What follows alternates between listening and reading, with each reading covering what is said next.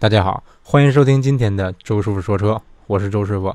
呃，一位听友叫亮亮杠 PN 提问说：“周师傅你好，通过汽车家的日本二手车节目知道了喜马拉雅，能听到你的节目，三天听到最新更新啊，非常感谢这个听这位听友啊，这个三是不是说三天把之前的这个节目都听完了？真的真的非常感谢啊，周师傅节目太多了，我自己都没有全听过，都没有全听完过啊。”嗯，光这个二零一六这个专辑得有一百一十多期节目吧，非常感谢。嗯，这位听友问说，能不能评价一下，嗯，新爱丽绅顶配和二零一七款的 G 幺八，嗯，二十八点九九万的比较。嗯嗯，这两款 MPV 呢，都算是这个级别比较热门的这个车型，呃，算是爱丽绅，包括奥德赛，他们算是日系 MPV 的一个代表，呃，日系的。中端 MPV 吧，算是，然后别克 G18 算是美系的这个 MPV 的一个代表，呃，但是 G18 的售价相对来说高一些啊，所以说这位听友他的他在比较，呃，爱丽绅的顶配和 G18 的最低配，嗯，G18 这一代的这个车型我感觉价格稍微有点高哈，它最顶配甚至出了一个叫 Avenir 版本，算是一个超豪华版，呃，售价到了四十几万，我勒个去，嗯，那行，简单对比一下这两款车吧啊。呃，首先这个 G18 它的一个优势就是它全系标配的 2.0T 发动机，动力是会比这个2.4的爱丽绅要强得多的，强得多得多。嗯，而且这个 G18 它的车身尺寸比爱丽绅要大大得多，长更长更宽更高，什么包括轮距啊、轴距啊都要长得多。所以说，嗯，它空间肯定会相对来说大一些啊。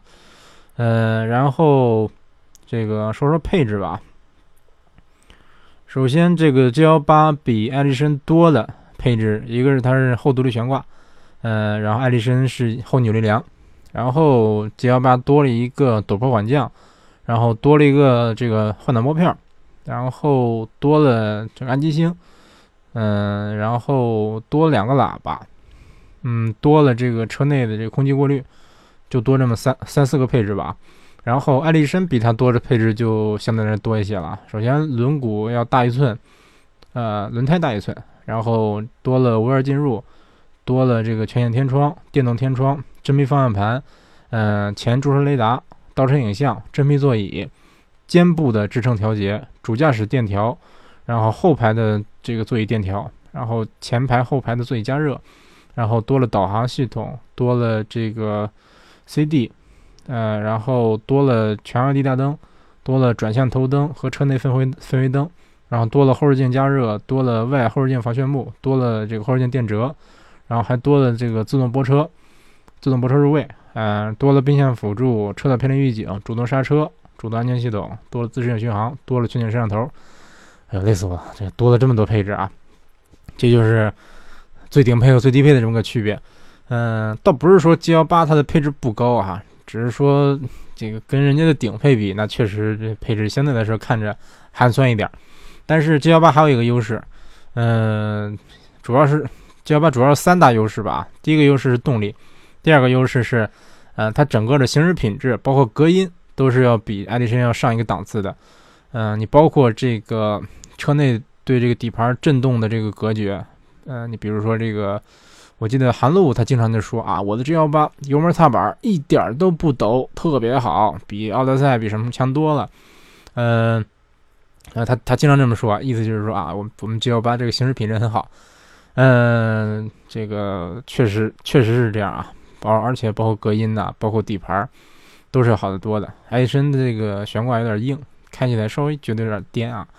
嗯，我一直闹不清楚，说为什么本田把 MPV 的悬挂都要弄弄那那么硬，是不是？你软一点多好，对不对啊？忽忽悠悠才好呢。别克 G18 它就悬挂调教就比较舒适。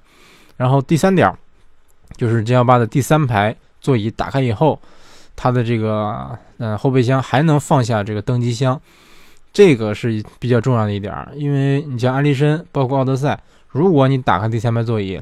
大家可以上网搜一搜这个图啊，它这个后备箱打开以后，第三排座椅打开以后，后备箱几乎就完全没有空间了，差不多就是你能放下俩书包、三个书包这样。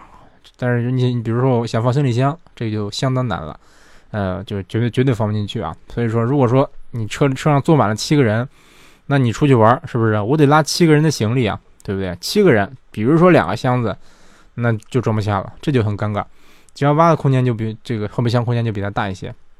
然后 G 幺八它的第三排座椅可以拆卸，嗯，所以说感觉这个空间也是大一些。但是本身它这个尺寸就是要比艾力绅要大得多。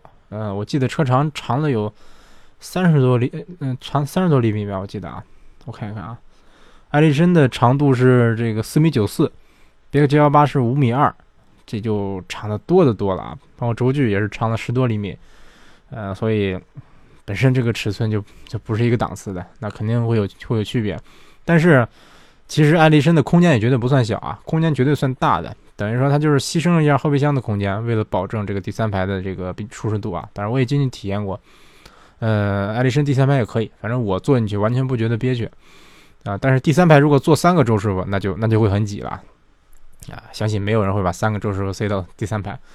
嗯，然后这个啊，对，还还有一些配置其实是这个配置表上写不出来的，比如说爱丽绅它的第二排有这个腿托，嗯，会会舒服一些啊。这个感觉就像一个。怎么说呢？腿托，这个你比如说你第二排座椅放躺，然后腿也腿也给你托住，两边都有扶手，哎呀，那别别提多享受了。还有座椅加热，对不对？而且还有一个这个后排独立空调，爱丽绅的这个后排的空调是可以调温度的，这个我感觉挺好。然后第三排也有出风口，嗯，大概就是这样啊，反正。哎，我个人觉得吧，你说低一个低配一个顶配，你怎么选？这个我也很纠结啊。你说我是要这个比较高的配置好呢，是不是？比如爱丽绅，是不是？乱七八糟舒适性配置不用说了，它还有很多主动安全配置，什么并线并线辅助啊，主动刹车呀，这些都我感觉对 MPV 来说，毕竟比较大嘛，肯定是是好事儿。但 G 幺八它就主要是好在这个行驶品质上，嗯，包括品牌。别克总总感觉好像比这个本田要更，呃，这个 MPV 来说啊，好像总觉得要更正经正经来一点啊。本田给人感觉还是说做这个可能是轿车 SUV 多一点，但是别克 G 幺八是不是这个口碑这么多年的口碑在这摆着呢？嗯，这个很很多的 G 幺八主要是拿来做商务用途，接个客户等等等等。嗯，然后奥德赛和艾力绅，我感觉可能还是家用多吧。当然，艾力绅。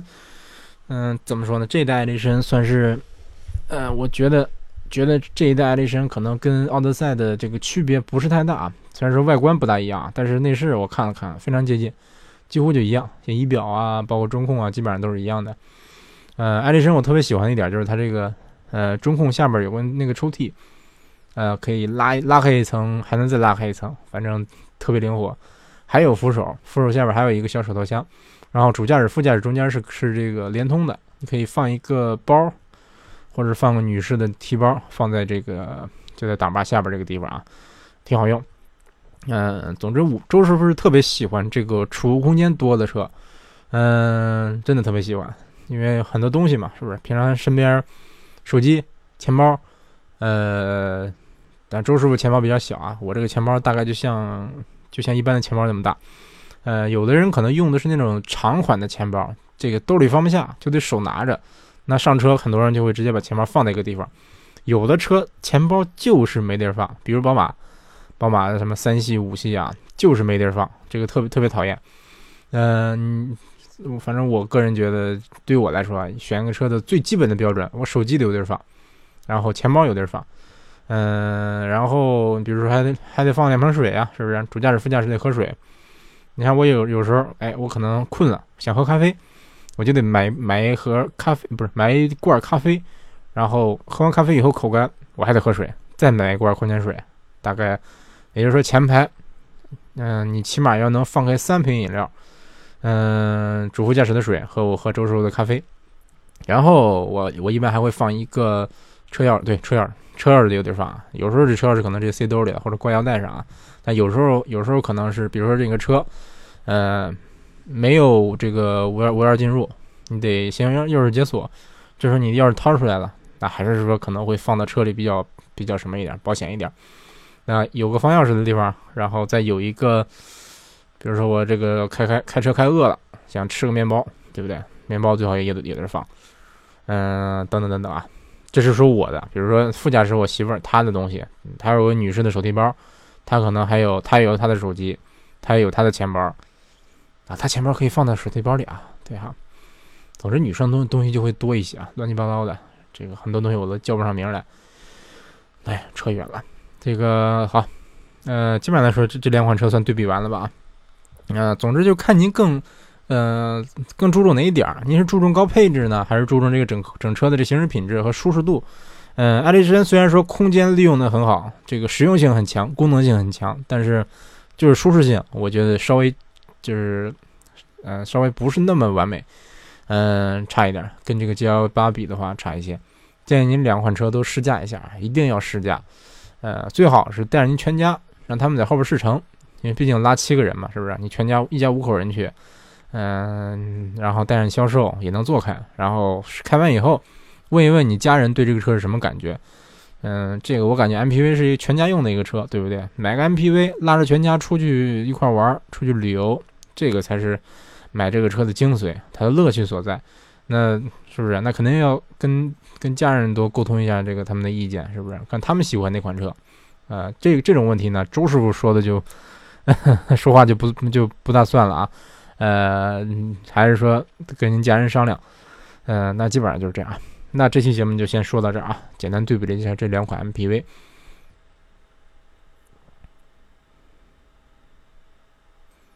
哎另外，有关这个奥德赛，嗯，包括艾力绅，我想稍微这个啰嗦一点啊，嗯，日本是没有现款的艾力绅的。奥德赛其实本田在日本有很多 MPV，非常多啊，多到有点夸张。比如说从最小到 K Car，K Car 乱七八糟的，还有有款有款 MPV 叫 Free 的，呃，大概叫福瑞德。然后飞度也有 MPV 版，这个叫飞度的 Shuffle。沙否还是沙头啊？我记记记不清了，反正是这个几乎是飞度的前脸，比飞度更漂亮的一个前脸。嗯，然后变成加上一个 MPV 的车身，比如捷德，嗯，捷德是先在中国上市，然后在日本上市。啊，现在现款的日本捷德是，想想啊，好像 1.5T，嗯，还有，我记得还有个混动版啊，还有个1.5地球梦的混动版，然后。再大一号的有这个，还我记得还有一款啊，这个忘了叫什么了。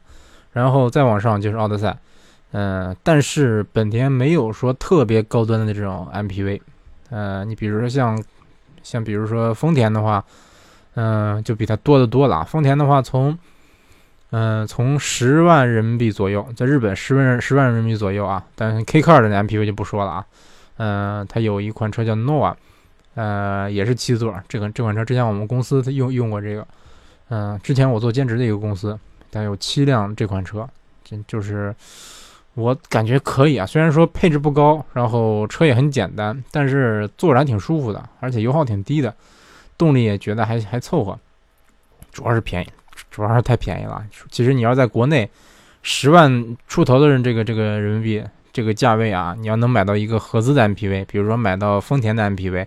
那太好了，是不是？那那我在国内我都想买一辆，但是就是买不到。你十十万出头，连捷德都买买不到，对不对？捷德都不够，包括丰田的逸致也不够。说实话，像逸致这个产品力，我我感觉在中国也就别卖了，真的啊。这个你引引入一点日本的这个靠谱的这些 MPV 多好。像这个有 Nova，还有款 Wish，呃，这个好像在台湾卖的比较多啊，也是一个比较比较出名的 MPV。但是在日本街上不算太多，再大一点的有一款车叫 Voxy，呃，就是比比这个 Nova 的大一号。